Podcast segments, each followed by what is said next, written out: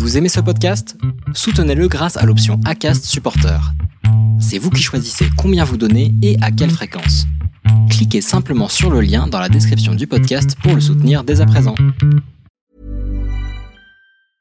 Hey, I'm Ryan Reynolds. Recently, I asked Mint Mobile's legal team if big wireless companies are allowed to raise prices due to inflation. They said yes. And then when I asked if raising prices technically violates those onerous two-year contracts, they said, "What the f*** are you talking about? You insane Hollywood ass." So to recap, we're cutting the price of Mint Unlimited from $30 a month to just $15 a month. Give it a try at mintmobile.com slash switch. $45 upfront for three months plus taxes and fees. Promo rate for new customers for limited time. Unlimited more than 40 gigabytes per month. Slows. Full terms at mintmobile.com. Laurent Kurtman est coach en nutrition et créateur de produits pour Power Peps.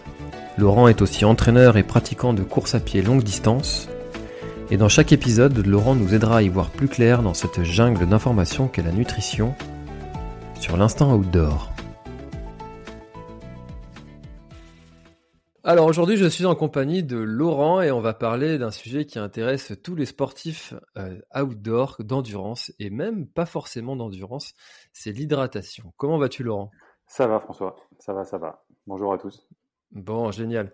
Alors c'est vrai que l'hydratation, c'est euh, avec l'alimentation, euh, qu'est-ce qu'on mange en solide L'hydratation, c'est le deuxième point qui intéresse le sujet, le, sujet très large qu'est l'alimentation quels sont finalement les fondamentaux, les bases à connaître sur, l'hydratation? Alors on peut, euh, on peut distinguer l'hydratation au quotidien et l'hydratation euh, pendant l'effort. Euh, et, là je dirais même que pendant l'effort, ça vient même avant l'alimentation solide, puisque c'est vraiment la chose à laquelle il faudra faire le plus attention. Donc on va commencer par l'hydratation au quotidien, c'est quand même le plus facile. Donc là, pas, de secret, hein, c'est boire de l'eau en priorité et puis euh, boire à sa soif et euh, contrôler la couleur de ses urines. Voilà, c'est euh, juste pour voir si on a bien bu tout au long de la journée. Donc là, il n'y a pas tellement de, recettes miracles. Tout le monde le sait à peu près, il suffit juste d'y penser et puis d'avoir de, quoi boire régulièrement. Alors c'est vrai qu'il y a toujours ce, ce, sujet de, de, la quantité à boire par, par jour euh, quand on est euh, au repos ou quand on a fait une activité physique, forcément ça va, ça va différer. Euh, toi, tu es plutôt partisan des, de l'écoute de, de, son corps. On boit quand on a soif? Plus, ouais, plus, plus ou moins, oui. oui, oui. C'est à condition qu'on n'ait pas fait d'activité physique. On peut boire à sa soif et tant qu'on a des, des urines relativement claires, c'est signe qu'on a, qu'on a généralement assez bu. Parce que euh, boire, c'est pas forcément boire que de l'eau, ça peut être euh, aussi le café qu'on boit dans la journée ou du thé. Et euh, plus on mange de légumes et de fruits aussi qui contiennent beaucoup d'eau, plus on, s'hydrate de manière indirecte. Donc, donc en général, il n'y a pas tellement à, se prendre la tête avec ça. et la meilleure manière d'y arriver, c'est toujours avoir une gourde ou une bouteille qu'on peut re-remplir au fur et à mesure sur son lieu de travail pour, pour arriver à boire régulièrement. Ah, c'est vrai que ça, c'est une très très bonne astuce. C'est ce qui, euh, c'est ce qui m'a permis euh, d'arriver à enfin boire mon, mon 1,5 litre par jour. Oui, voilà. le, fameux, le fameux 1,5 litre 5. Avant ça, j'y arrivais pas. Ouais, c'est sûr, si, euh, si tu attends les repas pour, pour boire, en général, ça suffit pas. Quoi, parce qu'en plus, on a le, vieux mythe de si on boit pendant les repas, ça va empêcher la digestion, ce qui est faux. voilà, on, une petite gourde en, inox ou, euh, ou, une bouteille en verre, euh, en fonction de l'endroit où on est, histoire de, remplir et qu'il n'y ait pas de goût euh, au fur et à mesure, qui s'installe dans la, bouteille et, ça fait le job. Hein. Il n'y a pas de souci. Mmh. Ouais, ça c'est vraiment une très bonne astuce qu'on peut donner à tout le monde d'avoir toujours cette petite gourde avec soi pour pouvoir penser à boire régulièrement. Ouais. Alors, alors ça c'est donc. au niveau de la quantité, là on parlait des, du, du, litre et demi il y a une, petite règle, euh, alors ça, vaut ce que ça vaut, hein, c'est pas gravé dans le marbre, c'est 30 millilitres par kilo de poids. Tu vois Donc si tu fais 70 kilos, ça te fait 2 litres, 2 euh, litres 100 euh, dans la journée. Ce qui fait quand même beaucoup. Ben, ce qui fait quand même beaucoup si tu bois à la bouteille, si tu comptes tes 2 litres à la bouteille. Mais si tu ajoutes ton, ton café ou ton thé du matin, où tu as une quantité souvent raisonnable, plus un ou deux cafés ou thé dans la journée, finalement, tu te retrouves avec ton, ton litre 5 à boire à la bouteille euh, et c'est, euh, on n'est pas si loin de ces recommandations-là. Mmh, d'accord. Voilà. Et, et, euh, et, alors, est-ce que ça, c'est, c'est uniquement quand on a pas fait d'activité physique, toutes ces règles-là, ou est-ce que quand on a fait une activité physique, ça va changer? Alors, on va dire que ça reste une base. et quand on va faire une activité physique, ce qui va être important, c'est de, se réhydrater. donc, bien sûr, pendant l'effort, et souvent on n'y pense pas trop ou on le fait pas quand on fait des entraînements courts entre midi et deux ou même en soirée. Euh, ça va surtout, ce qui va être important, c'est surtout de boire après l'effort pour compenser ce qu'on a perdu euh, bah, pendant son activité. Voilà. Donc là, euh, en mmh. général, on, on, conseille de se, de se peser avant, après l'effort pour voir combien on a perdu et de boire une fois et demie cette quantité perdue pendant les heures qui suivent l'effort. Alors, admettons, quand je, je, fais mon activité physique, j'ai perdu 100 grammes. Un litre. Donc, on va dire un euh, litre, un kilo. Euh, un litre, un kilo. voilà, on va faire simple. Euh, donc, il faudrait que tu boives un, litre 5 dans les heures qui suivent ton entraînement. Voilà. D'accord. Ça, c'est ah, je ne connaissais pas cette. Hmm. C'est pour, pour s'assurer qu'on a bu suffisamment. Et il y a une chose qui est, qui est importante aussi et qui est, qui est peut-être un meilleur test que ça, c'est de, de, contrôler la couleur de ses urines le lendemain matin. Voilà. D'accord. Et alors, les, les, urines, elles sont colorées pourquoi ah, C'est les déchets. Les déchets qu'on élimine euh, par les reins. Et euh, si on a bien bu, ils sont dilués et l'urine est plus claire. Et euh, si on n'a pas assez bu, ils sont concentrés et l'urine est plus foncée. D'accord. Voilà. Ok, donc ça c'est un bon indicateur. Voilà. Et, et le, le, risque de ne pas assez boire, c'est d'abîmer ses reins Ouais, alors là je pense que c'est dans des cas très très extrêmes. Euh, mais c'est surtout au niveau des tendons et des, euh, et des tissus qui sont euh, très dépendants de, de l'eau et, et donc de l'hydratation. là, on peut avoir quelques, quelques problèmes. Et sachant que l'eau, mmh. elle est quand même hyper importante pour plein plein de réactions dans le corps. Donc, si on en manque, on, on, est moins en forme et, c'est, et on joue un peu avec sa santé. Ouais, bien sûr, c'est de façon générale, de toute façon, l'un des éléments que l'on va devoir consommer. Je sais plus combien c'est d'ailleurs le, le, le temps que l'on peut survivre sans boire de l'eau et sans manger. Euh, sans boire de l'eau, c'est quelque chose comme un mois ou euh, trois semaines, je sais plus. Ça va, je pense que ça va beaucoup. Sans, sans, sans, manger, je veux dire. Sans manger, oui, oui. Bah, ouais. Malheureusement, on a des exemples avec les, les, grèves de la faim là qui durent très longtemps. Euh, donc, on sait qu'on peut s'affamer et ne pas manger pendant longtemps. Après, sans boire, j'avais entendu trois jours, moi, mais je j'en suis pas sûr. J'en suis pas sûr. Hmm. Voilà. Mais c'est sûr que c'est quelque chose qui euh, qui va assez vite si, si en plus on fait un effort. Alors c'est euh, justement une transition toute faite. Quand on fait un quand on fait un effort, on entend souvent dire qu'il faut boire plutôt régulièrement. Il y a un autre courant qui dit buvez quand vous avez soif. Ouais. Qu'est-ce que comment est-ce qu'on peut faire? Ben alors tout dépend de l'effort en fait. On va là on va partir sur les sports outdoor puisque c'est le thème du podcast. Donc on va se dire vélo, trail, euh, randonnée, euh, tout, tout, ce genre d'activité.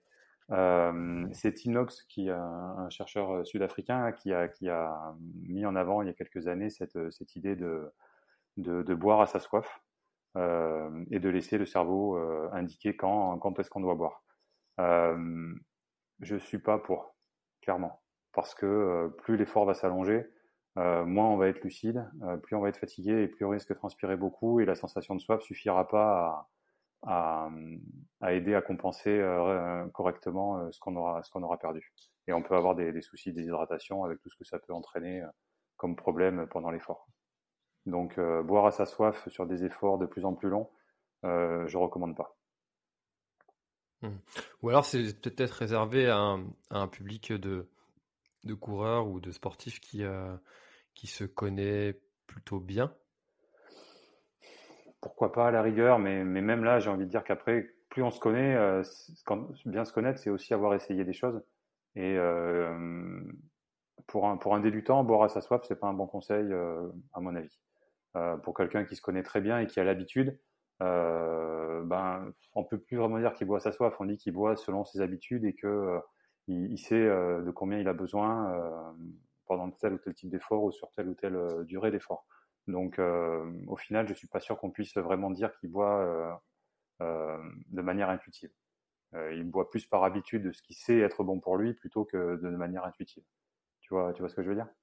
Ouais, d'accord, je comprends. C'est plus euh, un réflexe, euh, comme le réflexe de, de, de, respirer euh, à une certaine, certaine cadence, une certaine intensité. Voilà, c'est un peu comme la gestion de l'effort. Automatique. quand, quand, tu te dis, bon là je vais trop vite, il faut que je ralentisse. Ben là, c'est non, non là, je sens que ça va pas trop, il faut que je boive plus ou, ou quelque chose comme ça. Je, je le vois plus là-dessus, moi. Mmh, je comprends. Ah, je vois, je vois bien la nuance. C'est c'est intéressant. Mmh. Euh, et alors, euh, est-ce que les, les, les, boissons de, de l'effort euh, sont vraiment nécessaires ou finalement, bon, de l'eau et puis, puis une alimentation correcte, ça suffit? Alors, ça va dépendre du type d'effort et surtout de la durée de l'effort et des conditions climatiques aussi. Ça fait beaucoup de ça dépend. mais ça, je le répète plein de fois pendant les différents épisodes du podcast. Mais, euh, Sur le sujet de l'alimentation, ça dépend toujours de beaucoup de choses. ouais, ouais, déjà de la personne. Euh, alors, par quoi est-ce qu'on pourrait commencer? D'abord sur les, euh, les besoins qu'on aurait pendant un effort, savoir combien on transpire. On n'est pas, on n'est pas tous égaux par rapport à ça. Il y a des, personnes qui transpirent très peu, d'autres qui transpirent beaucoup, euh, quelles que soient les conditions. Donc déjà, la, première des choses, c'est euh, de savoir combien on perd pour savoir de combien, en théorie, est-ce qu'on a besoin. Voilà. Donc ça, c'est pas compliqué. Hein. Euh, on se pèse euh, tout nu avant, après. On regarde combien on a perdu euh, à condition et on soustrait ce qu'on a bu ou, mangé pendant son effort. Comme ça, on a un, calcul assez précis et ça donne environ une, une quantité à boire par heure. Voilà. D'accord. Donc ça, ça permet d'avoir une estimation à peu près de ses besoins, sachant que ça, ça va varier en fonction de la température, euh, de, la, de la durée et euh, de, euh, de l'intensité de l'effort. On ne va pas transpirer autant si on fait juste une rando qu'un qu'un 10 km à fond. D'accord. Voilà. Oui, c'est pas logique. Voilà. Donc ça, c'est à mon avis, c'est la première la première chose à faire. On le répète plusieurs fois et et surtout sur des sur des efforts qui dans des conditions qui se rapprochent de, de des conditions qu'on va rencontrer en course. Mmh. Si on fait des courses, bien sûr. Euh, et comme ça, on a une idée précise et on peut s'entraîner à, à, boire en conséquence et, euh, et à, à adapter euh, sa, sa, stratégie autour de ça. D'accord. Voilà, et souvent, on a des surprises. Hein. J'encourage les auditeurs à le faire, surtout ceux qui ont souvent des problèmes gastriques sur, les, sur les courses. regardez combien vous perdez en une heure et voyez si ce que vous buvez d'habitude correspond à peu près à ce que vous perdez. Hmm. Souvent, on doit être bien en dessous. Exactement. Exactement. C'est très très rare de trop boire. C'est euh, les, problèmes de surhydratation euh, sont arrivés sur des courses où on a de l'eau à volonté, en gros sur les marathons euh, sur route, où on a un ravito tous les 5 km et où les gens boivent trop par, par peur de se déshydrater. mais pour nous qui, qui sommes en outdoor et où les ravitaux sont quand même relativement espacés, on aura plus un problème de déshydratation que de, que de surhydratation. D'accord. Et du coup, le, le, la déshydratation, ça va engendrer quoi? Quels sont les premiers signes que l'on va pouvoir euh, détecter pour se dire, bah tiens, là, ah bah, je suis en déshydratation Il y a toute une panoplie de, de, de signes et de, et de, désagréments euh, qui vont de la baisse de performance à la mort. Voilà, tout simplement. C'est euh, baisse de performance parce qu'on est moins bien hydraté, donc le corps fonctionne moins bien et on est obligé de ralentir. Et euh, plus ça va aller, plus euh, on va surchauffer de l'intérieur et plus on risque effectivement ben, parfois de mourir, malheureusement. C'est très très rare, mais ça peut arriver. Et, et, ensuite, après, les premiers signes, ça peut être une bouche très sèche, ça peut être des nausées, ça peut être un mal au ventre, ça peut être plus d'énergie du tout, ça peut être des vertiges, ça peut être après, quand on tombe dans le, tout ce qui est déshydratation, qui entraîne une surchauffe, comme, comme je disais, euh, donc euh, les symptômes du coup de chaleur, c'est euh, la fièvre, les tremblements, des choses comme ça, des évanouissements. Ça peut être assez vilain. Alors ça, ça m'est déjà arrivé sur, sur le GRP, d'avoir, d'avoir cette sensation de, déshydratation, ou plutôt une sensation bizarre, c'était que j'avais l'impression de... Enfin, je buvais, mais j'avais l'impression que ça servait à rien, que j'avais toujours aussi soif. Ouais. Alors... Et alors comment est-ce qu'on peut... Ça, ça va dépendre de ce que tu, euh, de ce que tu bois en fait. C'est euh, l'eau pure, en général, à l'effort, on a du mal à l'assimiler sur un effort relativement intense, on va dire, comme sur un GRP, un trail ou, un ultra trail, et en fortiori sur des, sur des courses plus courtes. Euh, L'idéal, c'est quand même d'avoir au moins du sodium à l'intérieur pour l'aider à passer dans les cellules et à faire son job. et si on peut, un peu de, un peu de glucides, un peu de sucre en fait, puisque c'est ça qui va aider l'eau à, pénétrer, à, quitter l'intestin pour vraiment pénétrer dans, les cellules de l'organisme et le réhydrater. Mmh. Alors c'est pour ça que ce qui m'a ce qui m'a aidé à, sortir de cet état-là, c'était de la, soupe.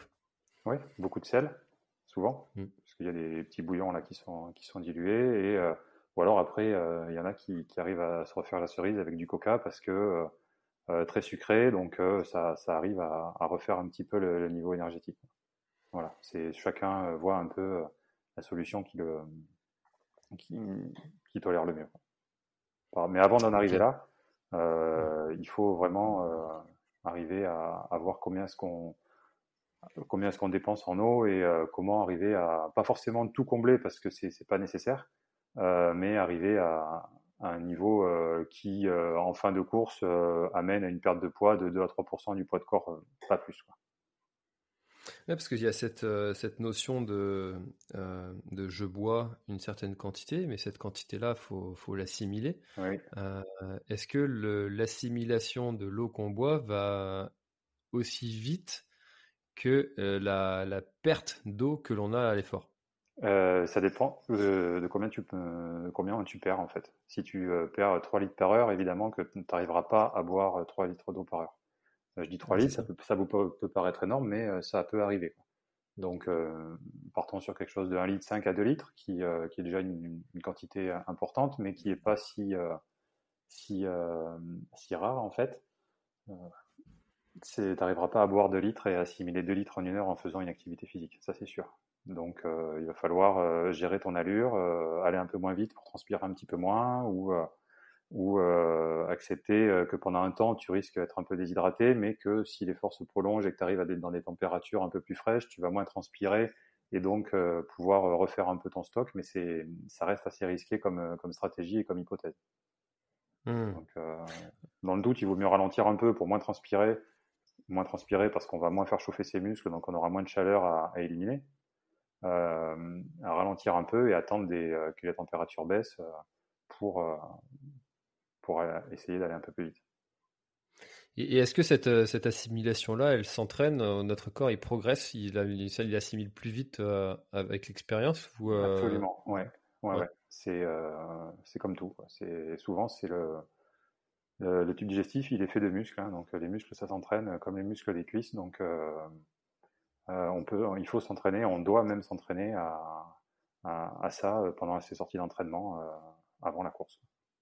C'est, pas une semaine avant qu'on se dit tiens qu'est-ce que je vais manger ou qu'est-ce que je vais boire, de combien j'ai besoin pour, pour mon ultra qui est dans, dans 8 jours. Là c'est trop tard. Donc, il faut s'y prendre à l'avance. Puis, puis, ça s'entraîne aussi sur l'alimentation et l'hydratation que l'on va avoir aussi au quotidien dans notre, mmh. notre façon générale en fait de, de, de manger ben, le, les aliments que tu vas prendre en course euh, sont, sont, souvent quand même euh, pas complètement différents, mais assez différents de ceux que tu manges au quotidien. Quoi.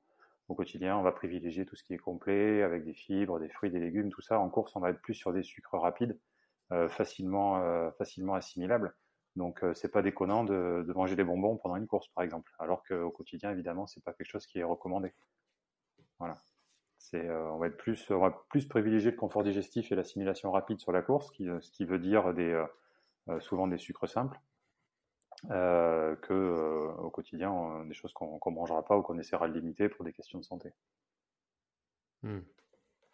C'est sûr que l'alimentation va être un petit peu différente, quoique j'entendais Lucas Papi, donc spécialiste des ultra longues distances, disant que finalement plus c'était long euh, comme durée d'effort et plus l'alimentation allait se rapprocher euh, de ce qu'on peut manger au quotidien. Il a raison. Il a raison parce que euh, plus c'est long, moins on va vite. Donc, en fait, ce qui se passe à l'effort, c'est que le, sang est redirigé vers les muscles et il n'y en a plus du tout au niveau du tube digestif. Et il perd en, en, moyenne, on est à peu près à 20% du, de l'afflux sanguin au repos qui va vers le tube digestif. À l'effort, on n'est plus qu'à 2 ou 3%. Donc ça fait quand même une, sacrée chute de, de, sang euh, au niveau du, de l'estomac et des, des, intestins. Donc forcément, qu'on va avoir du mal à, à, bien digérer en courant. plus on va sur un effort comme le tort des glaciers qui vient de faire il n'y a pas longtemps, là, plus on s'apparente de la rando rapide. Et et moins l'intensité est élevée, donc plus il aura de sang disponible pour, euh, pour son tube digestif. Donc oui, là effectivement, plus l'alimentation pourra se, se, rapprocher de ce que tu manges euh, tous les jours. Quoi. Mmh. Donc quand j'ai fait le quand fait le tort des géants, euh, les au ravito, je mangeais du fromage à chaque fois quoi. Et, et c'est passé et passé très bien. Chose que je ferais jamais. Presque envie de le faire. ah oui, puis c'était du bon fromage en plus. donc donc sur le sur un, sur un effort plus court, jamais je me risquerais à faire ça. Hmm.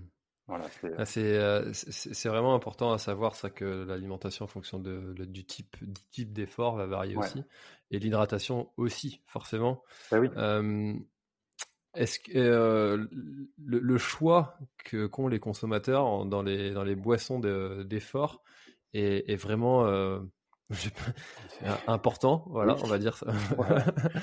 Comment est-ce que quelqu'un qui, euh, qui, qui, qui, commence euh, la discipline euh, de, de, du cyclisme d'endurance, de la randonnée, de la, bref, n'importe quel sport d'endurance ou le trail ou l'ultra trail, mmh. Bah, alors l'ultra trail, ce sera peut-être pas la première fois qu'il allait s'alimenter, enfin s'hydrater, s'alimenter sur un sur un effort, mais comment est-ce que quelqu'un qui va se dire allez c'est mon premier euh, trail de 50 km, euh, euh, comment est-ce que je m'hydrate, quelle chose, quelle boisson d'effort je vais choisir, comment est-ce qu'on peut savoir qu'est-ce qui est bien, qu'est-ce qui n'est pas bien. Alors, en règle générale, plus l'effort est long, moins je recommande les boissons. Euh, parce qu'on arrive, y arrive toujours un moment où on n'en a plus envie de la boire, euh, parce que souvent ces boissons sont sucrées et on sait que euh, plus l'effort s'allonge, plus le dégoût du sucre peut arriver. Donc si vous basez toute votre stratégie sur telle ou telle boisson, peu importe la marque, hein, mais qu'au bout de 5 heures, vous n'arrivez plus à la boire, ben, vous êtes un peu dans le caca. Quoi. Donc il faut faire attention à ça. Sur un effort court, pas de problème. On peut on peut supporter le sucré, euh, ça dépend des tolérances, mais sur des efforts de, je sais pas, 5-6 heures, jusqu'à 5-6 heures, on, est plutôt tranquille par rapport à ça, en général, à condition qu'il fasse pas trop chaud non plus. Parce que quand il fait très chaud, euh, on, est, euh, on est souvent rapidement dégoûté du sucre. Donc déjà, là, on, voit dans ce que je viens de dire que ça fait pas mal de paramètres à prendre en compte. Donc, euh, ça, fait encore pas mal de ça dépend. Eh ouais, ça fait encore pas mal de ça dépend, exactement. Donc, euh, rien ne vaut l'expérience, mais euh, si on doit choisir une boisson, à privilégier sur les efforts assez courts et avec des sucres simples. Il n'y a, a, pas de vraiment de règles. Il faut que la boisson ait bon goût pour vous, que vous ayez envie de la boire et pas que vous, que vous ayez besoin de vous pincer le nez et d'avaler ça d'un coup pour, pour que ça passe. Euh, il faut qu'elle soit euh, assez bien pensée, donc attention à la teneur en sodium. C'est euh, un minéral important à, prendre pendant l'effort, surtout si on transpire beaucoup et qu'on a souvent des traces blanches sur ses vêtements. Ça veut dire qu'on perd pas mal de sodium, donc il va falloir arriver à le compenser. Et ensuite, au niveau des glucides, à l'intérieur, sucre simple en priorité, donc glucose, un peu de fructose, et puis euh, quelques maltodextrines aussi euh, qui, qui, peuvent aider à être un, peu, un petit peu plus digeste. voilà, sachant que ces trois sucres agissent à peu près de la même manière, mais en combinant les trois, on peut arriver à en prendre un tout petit peu plus que si on buvait que du glucose. Voilà. Mmh, parce que ça va avoir un, effet moins écœurant, c'est pour ça? Pas forcément. C'est, on a des, en fait, c'est surtout au niveau de la digestibilité et de l'absorption. Euh, l'avantage des sucres simples, c'est qu'ils sont quasiment prédigérés, c'est des, molécules quasiment uniques, donc euh, il y a très peu d'efforts du tube digestif pour le digérer. Par contre, c'est au niveau de l'assimilation, on a des récepteurs à l'intérieur de, l'intestin qui font que euh, on ne peut absorber qu'une certaine quantité de glucose et de fructose par heure. Le, glucose, c'est environ 60 grammes et le fructose, c'est environ 30 grammes. Donc, combiner les deux, on arrive à 90 grammes, ce qui est quand même énorme. Donc euh, c'est juste pour ça que c'est intéressant d'avoir les, deux sources à l'intérieur. Ça permet d'assimiler euh, sur euh, des, des, portes d'entrée différentes, si tu veux, les différents sucres. Voilà.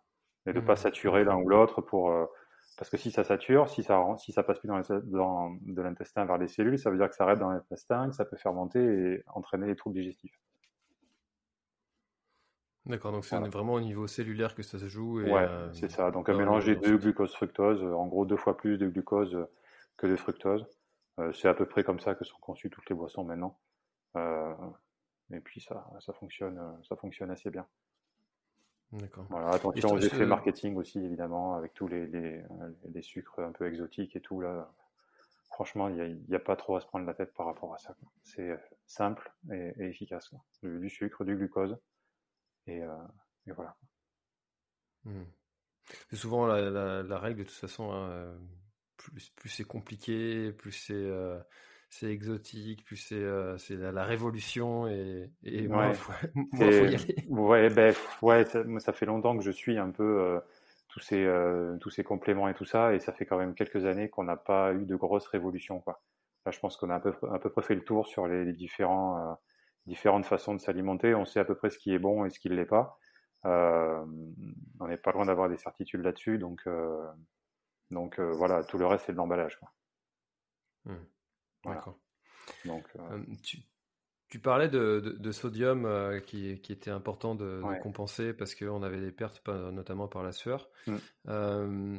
Les, les, pastilles de, de, de sel qu'on va pouvoir avoir sur, sur certaines courses qui le distribuent et puis, puis qu'on peut aussi acheter dans le, dans le commerce. Est-ce est que ça, ça, ça, a une vraie, réelle efficacité et, Pour te faire vomir, ouais, c'est super efficace. Voilà, c'est euh, parce que c'est trop concentré. Les petites, toutes petites pastilles là qui sont euh, grosses comme des Smarties, en gros là, tu vois les, trucs blancs là, mmh. ça il faut pas les prendre. C'est beaucoup trop concentré et, euh, et c'est non, non, ça il faut ça il faut les éviter. Les, les trucs qui sont pas mal, c'est les, les cachets effervescents. Enfin les cachets, c'est pas des cachets, c'est pas des médicaments. Les pastilles d'électrolytes effervescentes. Voilà. Ça a un peu la forme d'un doliprane. Exactement. Ouais. Donc en gros, dans, dans, chaque pastille, on est à 250 mg de sodium. Euh, ce qui est la, vraiment la ration de, de, base pour un litre. Voilà. Euh, moi, j'aurais tendance à en prendre deux parce que je transpire beaucoup et je perds pas mal de, de sel, donc euh, j'augmente un peu les doses. Ça, c'est à voir en fonction de chacun et à faire des essais avant pour pour voir comment comment les personnes réagissent. Mais ça, ça marche bien parce que c'est pas même si sous sa forme c'est concentré, une fois euh, dissous dans l'eau, c'est quand même bien mélangé à l'eau et puis on l'absorbe au fur et à mesure qu'on boit de l'eau, en fait. Euh, la pastille de, sodium toute petite dont on parlait il y a, deux minutes, là, c'est un tout petit, un tout petit truc hyper concentré qui va faire une bombe dans l'estomac et qui euh, et c'est pas rare que ça fasse vomir les gens. Donc ça, il faut le, ah l'éviter, ouais. ouais, hmm. D'ailleurs, je crois que ça avait été, euh, ça, ça, avait été distribué au, début, hein, et puis les, organisateurs ils reviennent un petit peu, un peu moins. Moi, j'en ai, je, sais même pas si j'en ai vu un jour de ces trucs-là sur les sur les courses. Donc, euh, non, ça, il faut il faut l'éviter. Bon, et eh ben, si vous les voyez, les pastilles euh, de sel, fuyez, pauvre fou. c'est ça. Et euh, ouais, ouais, c'est non, il faut ça, il faut pas le prendre. Et ça peut avoir une utilité, peut-être dans, certaines, dans certains cas, mais pas en course en tout cas. Voilà. D'accord, donc ça sera vraiment à prendre sur un conseil peut-être médical. Oui, oui, oui. Voilà. C'est le mm. truc qu'on trouve qu'en pharmacie en plus, je crois. Donc, euh, donc ça, non, il faut pas. Sur conseil médical, si vraiment vous en avez besoin, mais ça, moi, je suis pas qualifié pour, pour en parler euh, là. Oui, bien sûr, et puis ce serait vraiment dans des cas euh, spécifiques, encore une fois, avec un, tout un tas de ça dépend. oui, oui, oui, oui. voilà, c'est pour, j'imagine que c'est pour certaines personnes avec tel type de, pathologie, voilà, pas pour des coureurs mm. en bonne santé. Euh, alors, euh, euh, Laurent, si on devait donner un plan d'action à, nos auditeurs pour, pour être dans les meilleures conditions, je ne vais pas dire être sûr, parce qu'il n'y a que l'expérience qui fait qu'on sera sûr de ce qu'on va, de ce qu'on va faire. Mais si on pouvait donner déjà un, premier plan d'action assez, assez simple et un petit mode up de se dire euh, si je check tous ces points-là, euh, je pense que je vais partir dans de bonnes conditions. Alors, euh, ce, serait, ce serait quoi si on devait résumer? Ce serait quoi? Première étape, évaluer ses besoins en eau. Comme on, comme on disait, en fonction de, comment on transpire, selon les, différentes conditions climatiques et les intensités de course, voir de combien à peu près on aurait besoin par heure en termes, si c'est en millilitres, en litres, voilà, et partir là-dessus. Et essayer de, d'avoir ce qu'il faut euh, dans son sac à dos pour, euh, pour tenir entre deux ravitaux euh, et remplir à chaque fois et pas se dire je suis bien, je, je zappe un ravito. Voilà. Donc les mmh besoins en premier Et ensuite, on peut commencer à parler d'énergie qu'on met dedans ou pas. Est-ce qu'on reste sur de l'eau, de l'eau avec des, des, pastilles effervescentes en sodium ou un petit peu de boisson énergétique ou des choses comme ça ou euh, si on préfère euh, que de l'eau pure avec euh, son, son énergie à côté, avec des pâtes de fruits, des gels. ça, c'est vraiment selon les préférences de chacun. Voilà les, deux, points importants. D'accord. Voilà. Se, baser sur une boisson énergétique, les boissons, elles sont étudiées pour être diluées d'une certaine manière et de fonctionner dans certaines conditions.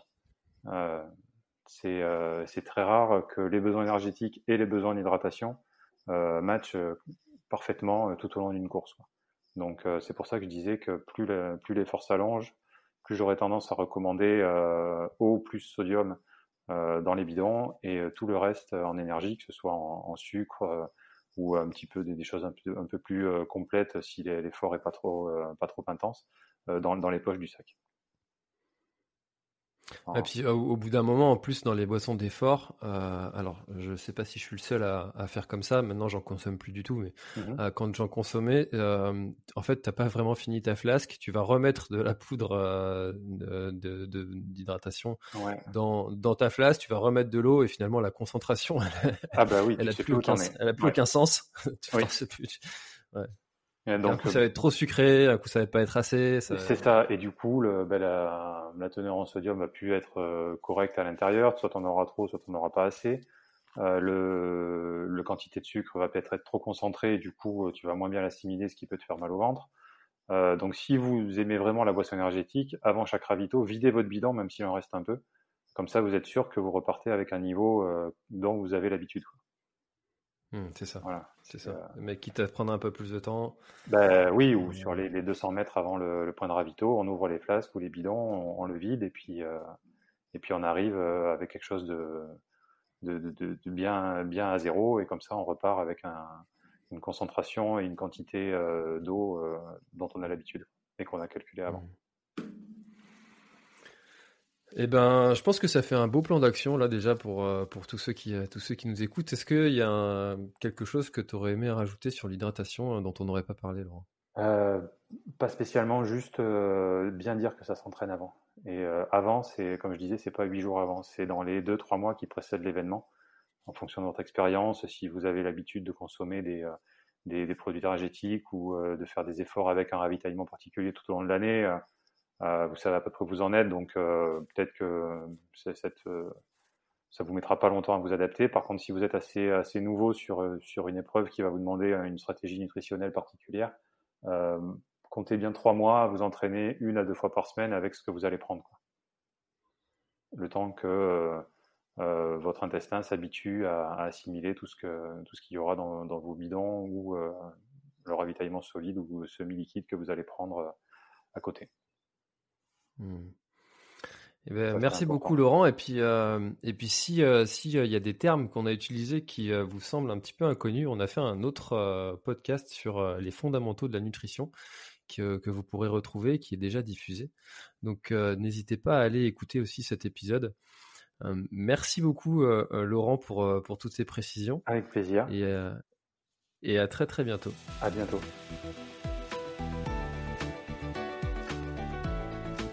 Cet épisode est maintenant terminé, merci de l'avoir écouté jusqu'au bout. Et si vous êtes encore là c'est sûrement qu'il vous a plu, alors n'hésitez pas à le faire savoir autour de vous, c'est la meilleure façon de faire connaître le podcast L'Instant Outdoor. Parlez-en, partagez les épisodes, merci beaucoup pour votre fidélité et à très très bientôt dans un prochain épisode. Selling a little or a lot?